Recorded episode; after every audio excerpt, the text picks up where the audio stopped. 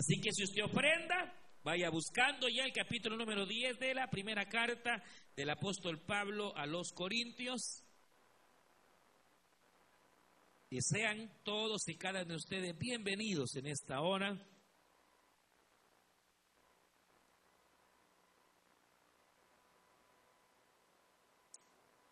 Capítulo número 10, vamos a, vamos a leer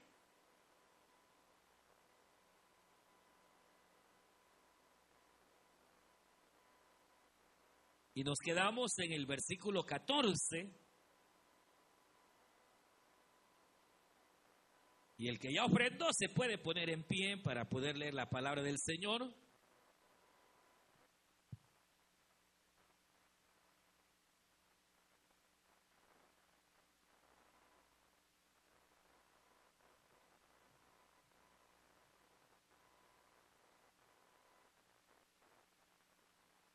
Verso 14.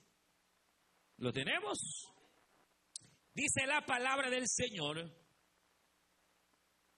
Y aún vamos a leer versículo 13, que es lo que leíamos la última vez, hace algunos miércoles, para retomar la idea de lo que el apóstol Pablo, hermanos, está tratando. Dice, no os ha sobrevenido ninguna tentación que no sea humana, pero fiel es Dios que no os dejará ser tentados más de lo que podáis resistir, sino que dará también juntamente con la tentación la salida para que podáis soportar. Por tanto, amados míos, huid de la idolatría, como a sensatos os hablo, juzgad vosotros lo que digo, la copa de bendición que bendecimos, no es la comunión de la sangre de Cristo. El pan que partimos no es la comunión del cuerpo de Cristo. Siendo uno solo el pan, nosotros con ser muchos somos un cuerpo, pues todos participamos de aquel mismo pan.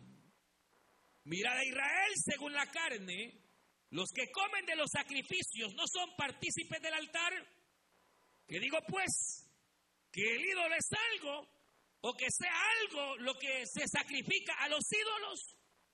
Antes digo que lo que los gentiles sacrifican, a los demonios los sacrifican y no a Dios. Y no quiero que vosotros os hagáis participantes con los demonios. No podéis beber de la copa del Señor y la copa de los demonios. No podéis participar de la mesa del Señor y de la mesa de los demonios, o provocaremos a celos al Señor, somos más fuertes que Él. Todo me es lícito, pero no todo conviene. Todo me es lícito, pero no todo edifica. Ninguno busque su propio bien, sino el del otro. De todo lo que se vende en la carnicería, comer sin preguntar nada por motivo de conciencia porque del Señor es la tierra y su plenitud. Si algún incrédulo os invita y queréis ir, de todo lo que os ponga delante, comed sin preguntar nada por motivo de conciencia. Mas si alguien os dijere, esto fue sacrificado a los ídolos, no lo comáis por causa de aquel que lo declaró y por motivo de conciencia del que lo declaró, porque el Señor es la tierra y su plenitud. La conciencia, digo, no la tuya, sino la del otro. Pues ¿por qué se ha de juzgar mi libertad por la conciencia de otros? Y si yo con agradecimiento participo, ¿por qué de ser censurado por aquello de que doy gracias? Si pues coméis o bebéis o hacéis otra cosa, hacerlo todo para la gloria de Dios, no seáis tropiezo ni a judíos ni a gentiles, ni a la iglesia de Dios. Como también yo en todas las cosas agrado a todos, no procurando mi propio beneficio, sino el de muchos, para que sean salvos. Amén. Gloria a Dios. Vamos a orar así como estamos en pie, oramos al Señor, levante sus manos Y le decimos al Señor, Padre nuestro que estás en los cielos, te damos gracias porque nos permite venir delante de tu presencia en esta hermosa noche. Queremos rogarte, Padre, que en esta hora que estamos meditando tu palabra, tú puedas, Señor, traer conocimiento, Señor, a tu pueblo. Padre, que a través de tu Espíritu puedas alimentar nuestras almas, limpiar nuestras vidas con tu palabra. Señor, abre nuestros oídos para que podamos retener tu palabra. En el nombre de Jesús de Nazaret. Señor, queremos rogarte por estas peticiones que han llegado hasta este altar. Por Rosa Ramos, Señor, que va de viaje al Salvador. Queremos rogarte que tú la guardes, Señor, que tú la cuides, su salida y su entrada. Rogamos también, Señor, por Walter, Padre Eterno, Marroquín. Señor, porque Él viene de Guatemala. Y queremos rogarte, Señor, que tú le cuides en este camino, Señor. En el nombre de Cristo Jesús de Nazaret. Rogamos también por Selvin, Señor, por esa corte que Él tiene, Padre. Queremos rogarte que tú seas su juez, Señor, por la vida de Silvia Sevilla, Señor que tú también la respaldes en esa corte, Padre eterno, en el nombre de Jesús de Nazaret. Rogamos, Señor, por Alicia Mengíbar, Padre eterno, por sanidad. Rogamos que tú liberes su cuerpo de toda dolencia en el nombre de Jesús de Nazaret. Por Teodora Pineda, Señor, ella pide oración porque ha de ser operada. Ahí, Señor, donde está, llega. Señor, sánala. Padre eterno, que si es tu voluntad, no haya ni ninguna intervención, Señor, sino que ella pueda ser declarada sana en el nombre de Jesús de Nazaret. En tus manos de amor y misericordia encomendamos este pueblo y encomendamos estas peticiones. Para ti la gloria y la alabanza en el nombre de Jesús de Nazaret. Amén, Señor. Y amén. Pueden tomar su asiento, hermanas y hermanos.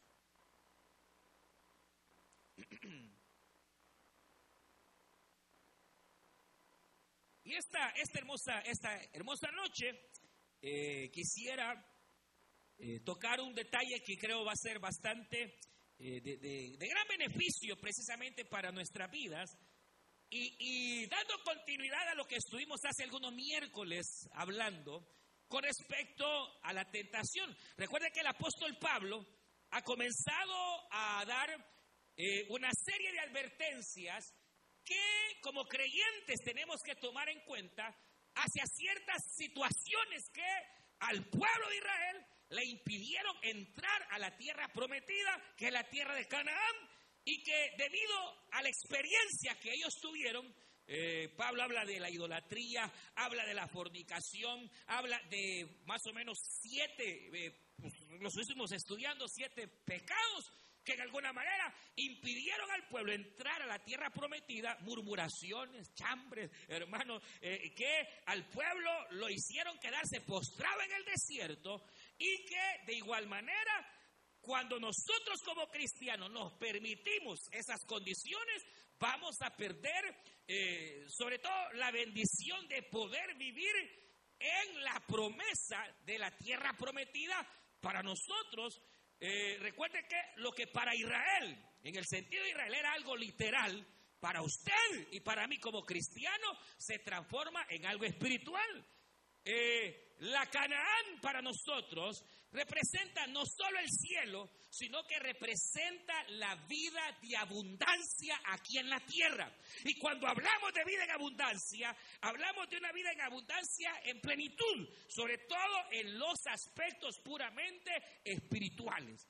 Entonces, un cristiano que, hermano, e-, es chambroso, un cristiano que murmura, un cristiano que comete pecado de fornicación, un cristiano que eh, eh, comete los pecados que Israel cometió, básicamente pierde. Oiga bien, estando en su vida cristiana, pierde, pierde bendición, eh, comienza su vida a decaer, su vida espiritual, y obviamente esa vida de abundancia que Dios ofrece, no la ve, no la ve, porque está digamos, tomando ciertas actitudes que tarde o temprano van a dañar, hermanos, su vida. Dentro de ellas entonces viene Pablo y luego dice, hermanos, les rogamos en el nombre del Señor que recuerden, van a ser tentados. Pero recuerden que la tentación proviene de nuestra propia carne y la tentación vendrá también de Satanás y que el Señor lo reprenda.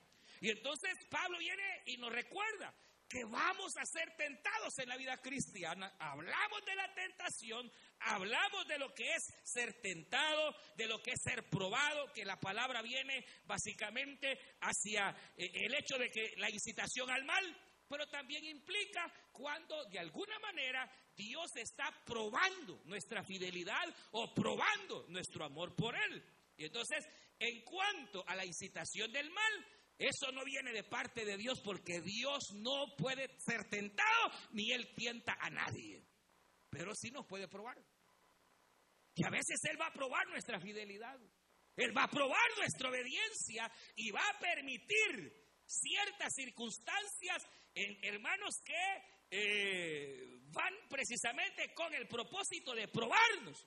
Pero aquí viene la gran promesa de Dios, hermano, que dice la Biblia que el Señor no nos va a enviar una tentación o una prueba que no seamos capaces de llevar. Eso es lo que veíamos la última vez lo que era la tentación y no vamos a hablar, sino que vaya ahí al YouTube, a la página de la iglesia y, escuche el mensaje de la tentación. ¿Qué es tentación? Vimos clave de cómo enfrentar la tentación, pero el punto final hace referencia, oiga bien, al hecho de que Dios no va a permitir alguna prueba que lo que va a ocurrir es destruirnos. No, porque Dios es bueno. Cuando Dios permite alguna prueba en la vida es porque Él sabe que vamos a salir al otro lado.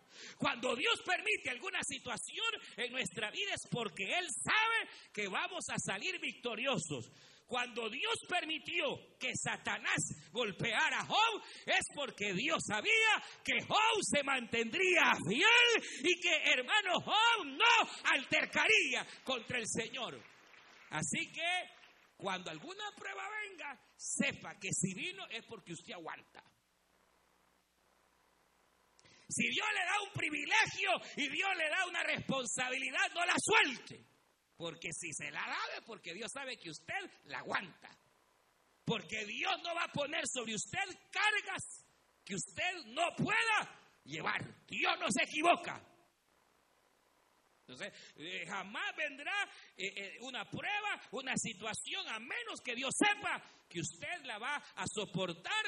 Y además, si no pudiésemos soportar, recuerde que hay una bendición grande, que el Señor está con nosotros. Y como un día le dijo el Señor a Pablo, Pablo, bástate en mi gracia. Porque cuando tú eres más débil, es cuando más fuerte yo, Pablo, te hago. Aleluya. Así que si vienen situaciones a nuestra vida y parece que no podemos soportar, sí vamos a poder porque el Señor nos da la capacidad y si no la tenemos, Él va a estar con nosotros para ayudarnos a poder salir, hermano. Entonces, eh, sea tentación, sea prueba, lo que venga. Ahora, pero aquí viene la situación, que ahora Pablo va a empezar a tratar y dice estas palabras, por tanto, amados míos, huyan de la idolatría. Como a sensatos os hablo, juzgad vosotros lo que yo digo o lo que voy a decir. La copa de bendición, el pan de la bendición, ¿acaso no es en honor a Cristo? Dice Pablo, y, hemos de, eh, dice aquí, mire, hemos de compartir la copa que es de Cristo, la hemos de compartir, eh, o el pan que es de Cristo, con, con los demonios. Y entonces, ¿qué es lo que está pasando?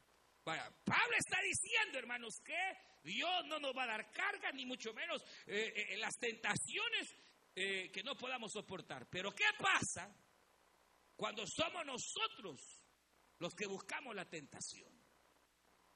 ¿Qué pasa que cuando es el cristiano el que busca el pecado?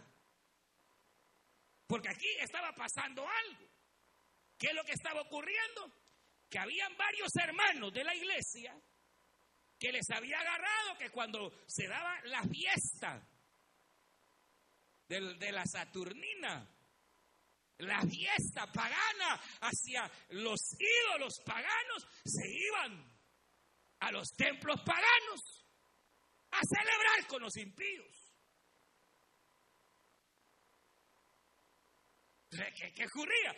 Que de pronto de estos hermanos que se consideraban maduros, de estos hermanos que se consideraban que tenían conciencia fuerte, decían, no, si no hay problema, vamos allí al pari, vamos a celebrar, miren, todo el pueblo va a celebrarle a Afrodita, así que vamos. Mire, todo, hoy, hoy empieza la fiesta de, de, de quién? De, de, cualquiera eh, de, los dioses paganos de antes. Y entonces vamos y no hay problema. Y entonces viene y la gente iba a ser participante de los cultos paganos. Entonces mire una cosa ve acá era que la carne o los sacrificios que se vendían, que se daban a los ídolos, y de pronto se vendían en el mercado, Pablo dice, mire, eh, ahí si quiere comprar, compre de esa carne, ore por ella, santifíquela, porque al fin y al cabo eh, los ídolos nada son. Pero una cosa es ir al mercado y comprar una carne que ha sido ofrecido a un ídolo, usted sabe que no es nada del ídolo, a ir al templo pagano y hacerse participante de los cultos paganos. Y de Pablo dice, hermanos, huyan de la idolatría. ¿Y de cuál idolatría está hablando? Del hecho de que no era que ellos estaban siendo tentados o probados, sino que ellos estaban yendo. Para ponérsela así, clara, como que imagínese, está usted chateando en el Facebook y de repente le aparece una invitación de un señor bigotudo ahí y le levanta el ojo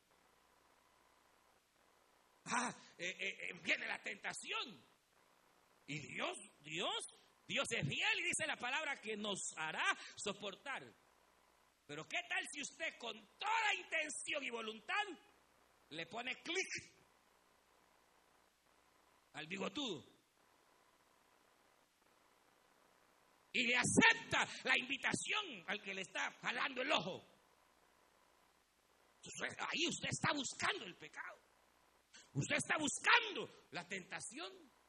Aquí es otra, aquí, es otra cuestión. ¿Por qué es que tanto hermano cae en pecado? ¿Y por qué es que si, hemos de ser fuertes o, el Señor nos dará la capacidad para aguantar las pruebas y para aguantar las tentaciones? ¿Por qué hay tanto hermano que cae en las tentaciones? Porque una cosa es que la tentación venga y otra cosa es que usted la busque. Una cosa, hermanos, es que el pecado venga y, y nos asedie. Y otra cosa es que usted corra en pos del pecado. Y ese es, otra, ese es otro lío ya. ¿Cómo estaba pasando acá? Que ellos estaban involucrando de tal manera que venían al culto, venían a, cuando Pablo habla, hermanos, de, de la copa del Señor y del pan, está hablando de la Santa Cena. Y está hablando obviamente de el hecho de que se reunían los domingos o el día que era el culto, celebraban la Santa Cena y esto era obviamente un estímulo para la unidad. Pero de repente estos mismos que habían estado en el culto en la tarde ya estaban en otra fiesta pagana. Y entonces por eso que Pablo, hermano, viene y trae esta situación y, y aquí viene y cambia el concepto, oiga bien, de la cuestión de los ídolos, porque viene Pablo y dice, mire, dice versículo, versículo 18, dice, mirad a Israel según la carne, los que comen de los sacrificios no son participantes del altar. Que digo pues que el ídolo es algo, o que sea algo, lo que se sacrifica a los ídolos. Antes digo que lo que los gentiles sacrifican a los demonios, lo sacrifican. Y entonces aquí Pablo va a tocar una situación que es bien tremenda y es que si es cierto que los ídolos son muñecos, que tienen ojos y no ven, y usted sabe perfectamente que, como dice el Salmo 115, eh, son eh, eh, hechos a la imagen de quien lo ha hecho, pero que al fin y al cabo no ven ni oyen. El problema es que cuando un muñeco que tiene ojos y que tiene oídos y cualquiera se le empieza a dar culto o se le empieza a dar adoración, entonces ahí empieza un gran problema, porque lo más seguro es que detrás de ese muñeco, detrás de esa virgencita o detrás de ese santito, ahí va a estar el diablo, ahí va a estar demonio. ¿Por qué? Porque Pablo está hablando aquí de las imágenes que hacían a Marte. No hablo del planeta, sino del dios Marte, de, la diosa Venus, del dios Júpiter con su fuerza, de Thor con su potencia. Y entonces, ¿qué resultaba? Que la gente llegaba donde ese muñeco, que no es nada, pero empezaban a adorarlo. Le entregaban guirnaldas, le entregaban ofrendas. Y entonces Pablo dice, el hecho de ir ahí y empezar a participar de lo que ellos hacen, ahí sí te complicas la vida porque eso que están haciendo es es adoración a los demonios. Y entonces como Oseas capítulo 4, verso 12, dice esto, mi pueblo clama al Dios de palo al muñeco. Pero ¿qué dice Oseas 4:12? Y el muñeco les contesta. ¿Cómo, explíqueme cómo una virgen va a hacer un milagro? ¿O cómo, hermanos, un santo va a hacer un milagro? Si son muñecos que, que no son nada, dice Pablo. De repente la gente les hace culto, los adora, se postran delante de ellos y les pide y les contestan. ¿Quién contesta? El muñeco, el muñeco no es nada. Detrás del muñeco lo que hay es obviamente una obra satánica. Lo que hay, hermanos, es una obra demoníaca. Y eso uno debe saberlo, hermano. Que cuando hay culto a los muertos, cuando hay eh, ceremonias, obviamente, en donde no es el Señor Jesucristo, porque al fin y al cabo, el Señor Jesucristo es el único que está vivo. Vivo, vivo. Aleluya. Los creyentes en Cristo están esperando el día de su redención, que la trompeta suene para ser levantados y resucitados. Pero el Señor, el, Señor está bien, bien vivo. Y a Él sí podemos darle culto, adoración, alabanza, porque Él vive y vive para siempre, hermano. El problema es cuando ese culto, esa adoración, esa veneración va abiertamente, oiga bien, abiertamente a imágenes, va abiertamente a ídolos, a muñecos, y peor cuando, hermano, esos muñecos contestan. Y yo le voy a decir algo, oiga bien lo que le voy a decir. Casi siempre, no siempre por misericordia, pero casi siempre una persona que ha ido detrás de un muñeco, cual sea. Y ese Cristo negro le contestó, hermano. Se lo ganó. Y sacar de ahí a esa gente, hermano, es y casi, casi imposible. ¿Sabe? ¿Sabe? El único que lo puede sacar es el Señor que tuvo misericordia y que, hermano, le quitó la venda para que pudiera entender quién es en verdad el único Dios verdadero. Pero si usted conoce personas que constantemente buscan milagros a través de los muñecos y los muñecos le contestan, casi, casi que uno puede ver que esa persona es reproba.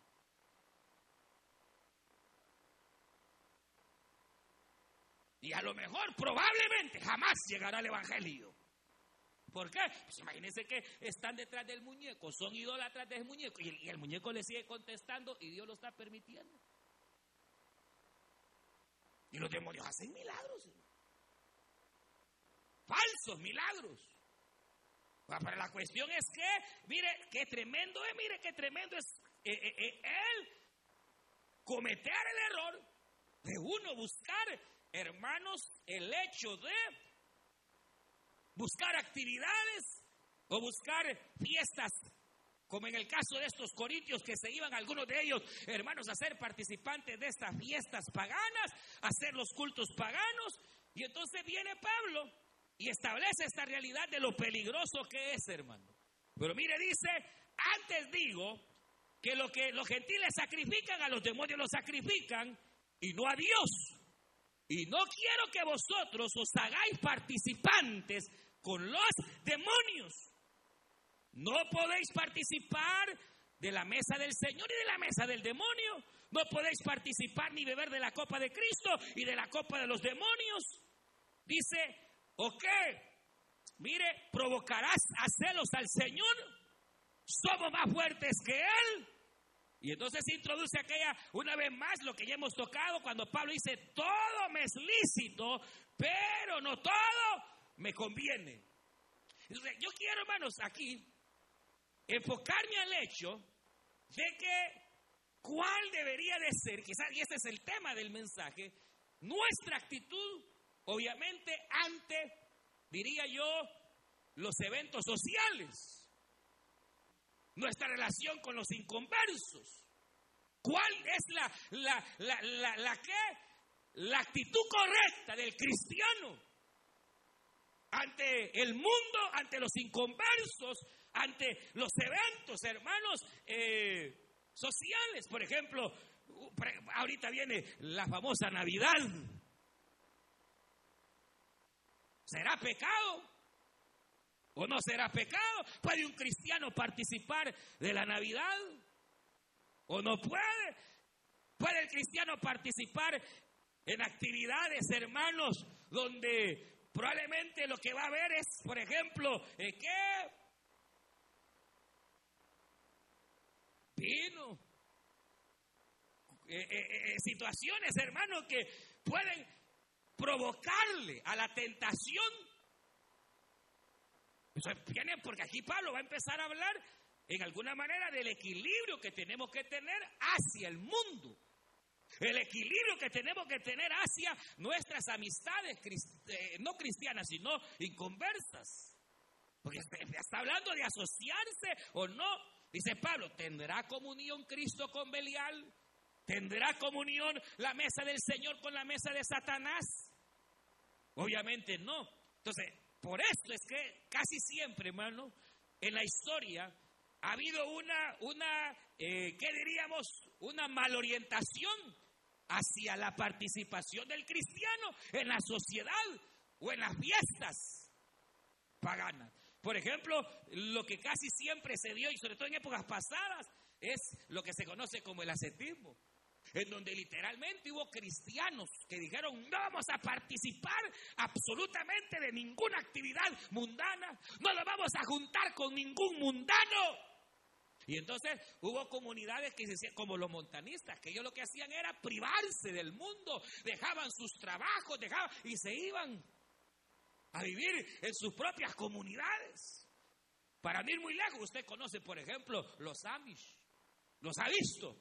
¿Los conoce? Los Amish, ¿sí o no? Ah, ellos son una comunidad ascética, es decir, ellos se aíslan del mundo precisamente por el hecho de no participar eh, eh, en situaciones según ellos mundanas. Eh, ellos se aíslan totalmente y, así ha habido en, muchos hermanos a través de los ermitaños. Los ermitaños, hermano, lo que hacían era irse como, por ejemplo, en la Biblia aparece un ermitaño, Elías era uno. Nadie sabe el origen de Elías, ni nadie sabe. Y, usted ve a Elías eh, eh, en su vida, en su ministerio, él era ermitaño.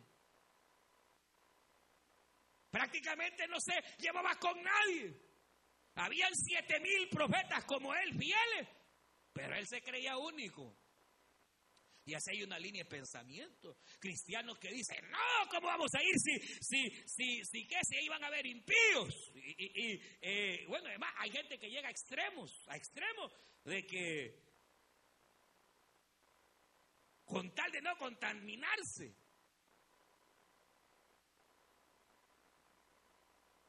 no van a la playa, porque se, van a meter en el agua donde, donde a saber eh, ha habido pensamientos raros. Pero el problema es que cuando la iglesia se vuelve, oiga bien, en una actitud como ascética, dejamos de cumplir primeramente la misión que la iglesia tiene. ¿Cuál es? Ganar el mundo. ¿Y cómo lo vamos a ganar si nos aislamos del mundo? ¿Cómo vamos a ganar al inconverso? Si, si hermano, eh, lo invita, por ejemplo, lo invita a su compadre, que era su compadre, mira, venite. Uy, no, no, no, no, yo no. Va para el, para el, para el 24 lo invitan. Supóngase que no hay culto. No sé qué día cae, que 24 cae, ¿qué día? Sábado, domingo, a saber qué día cae, pero supóngase que, que no hay culto y lo invitan. Eh, usted se puede, se puede, puede, puede hacer dos cosas. No ir por el hecho tal vez de que Por ejemplo, imagínense, se van a poner a beber. Tal vez se vayan a poner, hermanos, ¿a qué, Señor? Y entonces uno, uno pudiera decir, no, no, no, o sea, no voy a ir. Ahora, aquí es donde eh, empieza la situación, porque viene Pablo y está hablando de una fiesta pagana en donde se sabe abiertamente que eso es para ídolos y Pablo dice, no vayan, es lo que está diciendo aquí. Pero más adelante dice, si un inconverso te invita a comer, ¿qué dice Pablo? Ve y come lo que te ponga en la mesa comer, ni pregunté de dónde viene. Por motivos de conciencia, lo que tú tienes que hacer es orar y tú sabes que la oración todo lo purifica y la oración todo lo santifica. ¿Sí es Pablo? Ahora, pero si algún hermano débil te ve y dice, uy, esa es carne de allá, entonces no comas. Abstente de, de no comer, no por tu conciencia, sino por la conciencia de aquel hermano que considera que es malo que tú comas. Pero si no hay ese problema y te invitan, tú ves. Y si te ponen comida, come.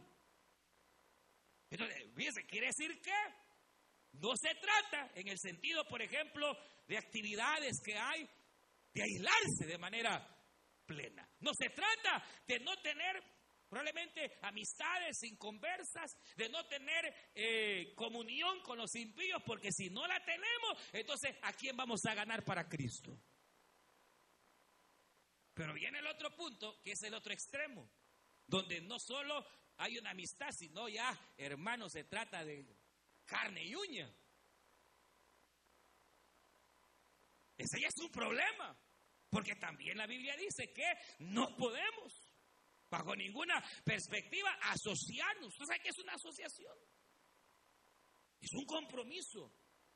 Y eso si usted no lo podría hacer. Uno va a poner su, su negocio, por ejemplo, y lo va, se va a asociar con un impío.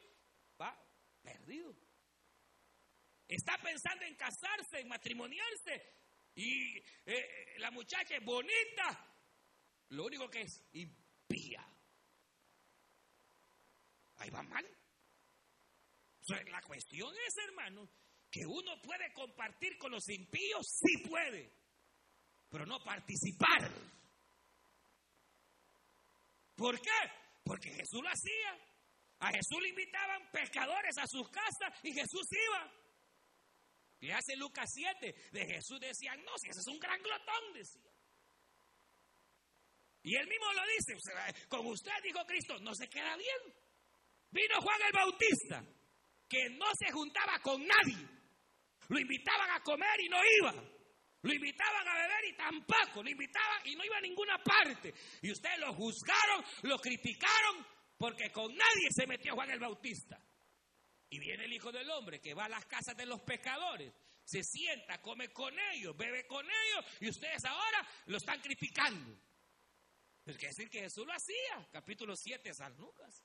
Entonces iba, eh, eh, lo invitaron un día a un casamiento. Y el Señor fue al casamiento, hermano, no tuvo con problemas. Fue al casamiento, era una fiesta, un amigo se casó y el Señor fue. De repente vino, hermanos, uno, pero que era famoso de pecador, un tal Simón, y el Señor fue. Lo invitó, el Simón lo invita, y el Señor fue. No tuvo problemas. Va, si usted ve los evangelios, mucha parte del ministerio de Cristo fue en casa de gente pecadora y gente de mala fama. Jesús iba, pero ¿por qué iba Cristo? Primeramente porque él sabía que la única manera de poder ganar a un inconverso era acercándose, sentándose, compartir unos momentos con él. Veamos al Señor, hermano, en la fiesta. Allá llega el Señor a la fiesta, es una boda. ¿Qué tiene de mal una boda? Nada. ¿Hubo bebida? Hubo. ¿Tomó el Señor? No. Porque cuando se acabó el vino, hermano, llegan donde él, ni María estaba media sonza, no señor, estaba bien lúcida. Ni el Señor estaba borracho, no Señor, el Señor estaba bien lúcido. Cuando llega el maestrasala y le dice eh, a María, María dice, bueno, vayan donde él y usted sabe la historia, el Señor estaba en su juicio. Ni los apóstoles estaban tampoco sonados, ¿no? Estaban todos en su juicio. Entonces ellos podían compartir, pero no participar. ¿Por qué? ¿Puede un cristiano ir? Sí. ¿Puede compartir? Sí, pero no participar. Y participar es que se ponga usted con el cliente igual. Ahí sí la regó. Que fue a la fiesta, hicieron la fiesta y que de repente la bailadita, venite, acordate cómo se baila, no hombre, solo una. Y de repente empieza la hermana ahí bien chula. ¿Cómo va a creer? ¿Puede uno, hermanos, asistir a eventos sociales? Sí, uno puede. Pero, oiga bien, pues, siempre y cuando usted sepa, oiga bien, oiga, véame aquí. ¿Puede usted participar de un evento social, cual sea? Sí, pero siempre y cuando usted sepa, número uno, que va a haber oportunidad. ¿De qué, hermano? Ah, de hablar de Cristo.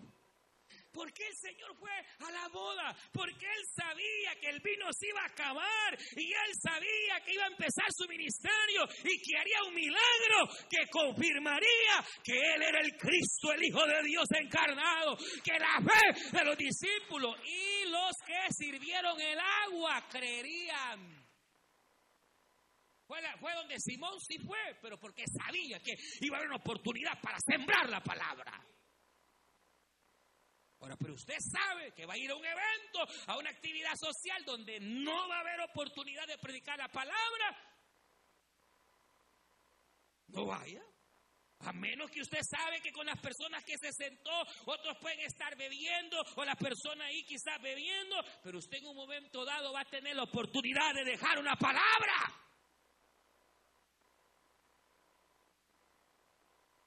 Y segundo, hermano, oiga bien, y oiga, eso es importante porque Pablo lo segundo que está diciendo es que podemos ir, sí, se pudiera ir, siempre y cuando, al igual que Jesús o los discípulos, sepamos que vamos a tener oportunidad de evangelizar a alguien, de dejar una marca.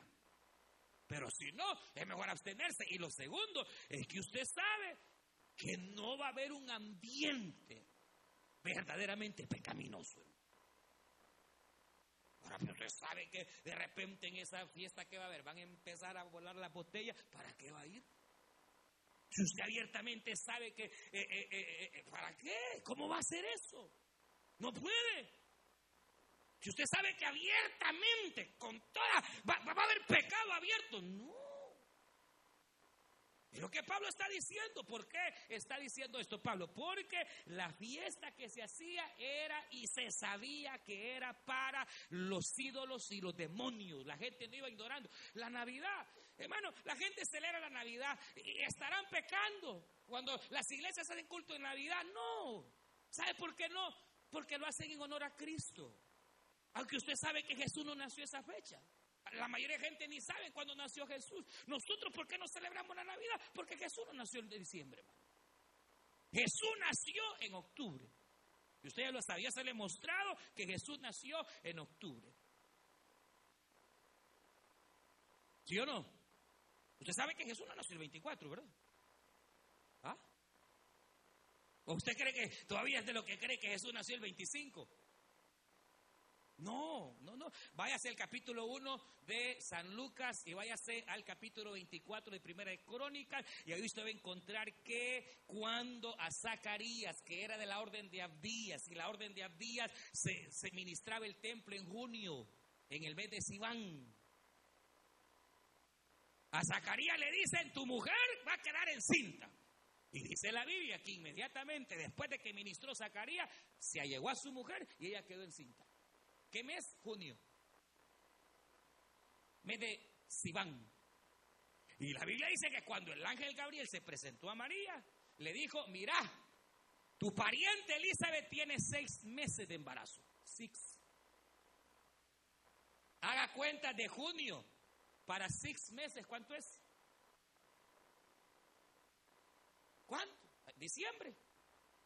Entonces, ni que, ni que haya nacido sietillo el Señor. No son esos, ¿cómo Hágala, a, María le estaban anunciando su embarazo en enero, por ahí más o menos. Póngale enero nueve meses, ¿cuánto es? Octubre, nueve meses, septiembre, octubre, por ahí. Entonces el Señor nació en octubre, entre, entre septiembre y octubre, y no el 25 de diciembre. Pero eso usted lo sabe. Pero en las iglesias donde creen que nació el 25 y hacen culto al Señor y no sé qué, al fin y al cabo, la gente lo hace para el diablo. En ignorancia lo hacen para el Señor. Ahora, problema es, hermanos, fíjense que me han invitado ahí a una misa. Que van a hacer una pastorela. Usted sabe que en una misa lo que se hace es culto a los muertos, hermano. Y que le rezan a una mujer que ahorita es bendita y será siempre bendita, pero que está esperando su redención también. Se fueron. O sea, la cuestión es como que, hermano, no debe ser sensato. Entonces, eh, eh, eh, uno, uno puede, ¿por qué? Porque, mire que por ahí no sé qué, allá cada, cada, Conforme la Oseas 4 dice, ¿cuatro qué? Cuatro. Mi pueblo pereció porque le faltó conocimiento. 4.6, o sea, 4, mi pueblo perece porque le faltó conocimiento. hay gente que hace cosas en ignorancia, hermano. Pero cuando uno ya sabe para qué va a hacer las cosas, si ya sabe que hay cosas, hermano, que abiertamente son pecaminosas o ambientes que van a ser totalmente pecaminosos. Que mire que hoy es fin de año, hermano, y me han invitado a la fiesta de la compañía. ¿Pero y qué va a haber? Ah, mira, y se arma una pachanga, hermano, ¿qué? Pues usted sabe que si se va a armar una buena, ¿para qué va a ir? Según ambiente, usted sabe que abiertamente, hermano, ¿Hasta dónde va a ir a comer? Cuidado. Una vez un hermano, andamos en el, eran como las 2 de la mañana, y ya no aguantamos el hambre, y me dice, eh, mire, yo conozco un restaurante, y se pasemos por ahí a comer. No, hombre, hermano. Se están casi desnudas, estaban cantando un montón de mujeres casi desnudas. Y yo le pregunto, ¿y usted aquí come? Le digo yo al hermano. Vámonos, le dije, no, fuimos, hermano. Una, eh, Ah, lucecita así bien chiquita y, y, mire las meseras casi desnudas y tenían cantando una chinita y casi chulona. Y le dije, usted viene aquí seguido, le digo al hermano. No, hermano, ya bien avergonzado. No, hermano, vamos, mejor no comamos y aguantemos hambre. O sea que eh, sí, ¿por qué? Porque si es un ambiente, oiga, abiertamente pecaminoso, ¿Cuál sería la única, oiga, la única de poder llegar a un lugar así que usted se pare y empiece a decirles arrepiéntanse en el nombre de Cristo porque se lo va a llevar el diablo? Pero usted sabe que no va a tener esa oportunidad, sálgase. ¿Por qué?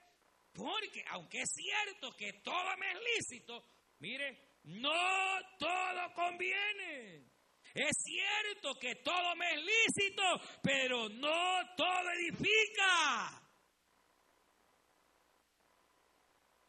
No todo edifica, no todo, hermano, va a ser para... Entonces, si no le va a edificar, si no, entonces tenga cuidado. Pero de ahí, si usted sabe que no va a ser un ambiente tan pecaminoso. Usted sabe que va a haber oportunidad de poder predicar la palabra. Y sobre todo, otra cosa también, que usted sepa que usted va a tener el dominio propio.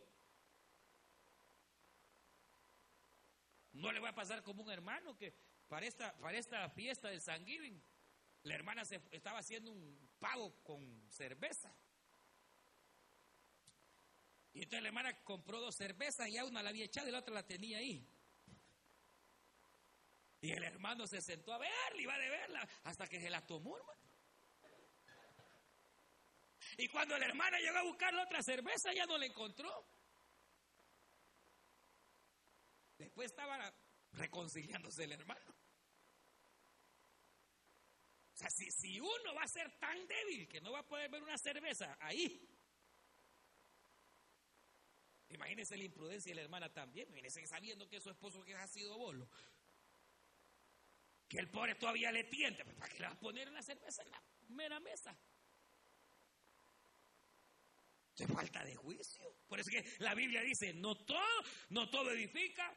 Mire, dice, no todo, no, no todo, eh, ¿qué? Nos conviene. De todo lo que se vende en la carnicería, coman sin preguntar. Porque del Señor es la tierra y su plenitud. Pero si algún incrédulo, o sea, ahí viene el pero. En donde yo tengo que, o sea, me refiero a que lo han invitado, hermano, a algún lugar y usted va a ir y de repente empiezan a hablar, por ejemplo, chabacanadas y de repente usted se encendió y empezó a contar más chabacanadas que nadie. Va a ofender a Dios.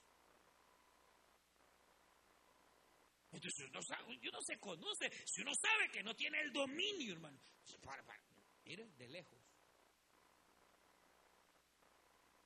Pero no se trata también de aislarnos completamente, hermano, o tener ideas tan, tan ajenas Por ejemplo, eh, hay, hay, hay, personas que dicen, mire, yo a los hoteles no voy porque la Biblia dice que el que se hacen, que, que no hay que sentarse en sí de pecadores. Eh, por favor, hermano. Eh, hay conceptos así. Porque no se tienen que sentar en sí de pecadores. Pero si va a comer un restaurante, ¿quién se sentó antes? Usted no sabe quién se sentó antes. Más bien, la Biblia dice que todo lo que nuestros pies pisaren, desde el momento en que usted ha puesto su pie, usted lo santifica en el nombre de Cristo, hermano. Sea comida, sea lugar. Bendito el nombre de Cristo. ¿Sí? Porque de repente, yo, me acuerdo una vez, hermano, había una hermana que tiene unas ideas bien raras. Al que cuando ella estaba en ayuno y en oración, una vez la fuimos a visitar con mi esposa, y oigan, ella, ella se metía en ayuno y entonces no dejaba que nadie entrara a la casa porque se contaminaba, decía ella. Y nosotros sin saber fuimos a visitarla y la hermana sí nos veía en la puerta. No nos dejó entrar porque le íbamos a contaminar. No, es extremo, hermano. Eso es extremo. Si hay oportunidad de sentarse con el pecador, siéntese. Si hay oportunidad de, ir a alguna actividad y usted sabe que no va a haber un ambiente altamente pecaminoso, un ambiente normal, y usted sabe que hay oportunidad de poner, incluso predicar la palabra, vaya. Tiene una amistad que no es creyente, háblele del Señor, predíquele de Cristo. Porque de tal manera, si no lo hacemos, dígame, ¿cómo vamos a cumplir la comisión? No se puede. Entonces, no se trata de aislarnos, pero tampoco se trata de ser participantes. Porque si lo hacemos, dice que provocaremos a celos al Señor. No lo digo yo, ahí dice, y mire, dice, o provocaréis a celos. A Dios. Debe tener juicio, hermano. Saber qué le edifica, qué no edifica, qué conviene, qué no conviene. Si ir ahí va a glorificar al Señor o no. Si usted va a aprender, si usted va a recibir algo o va a dar algo,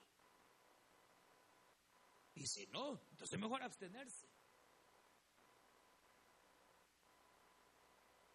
Que Dios tenga misericordia, hermanos. Vamos a orar. Cierre sus ojos.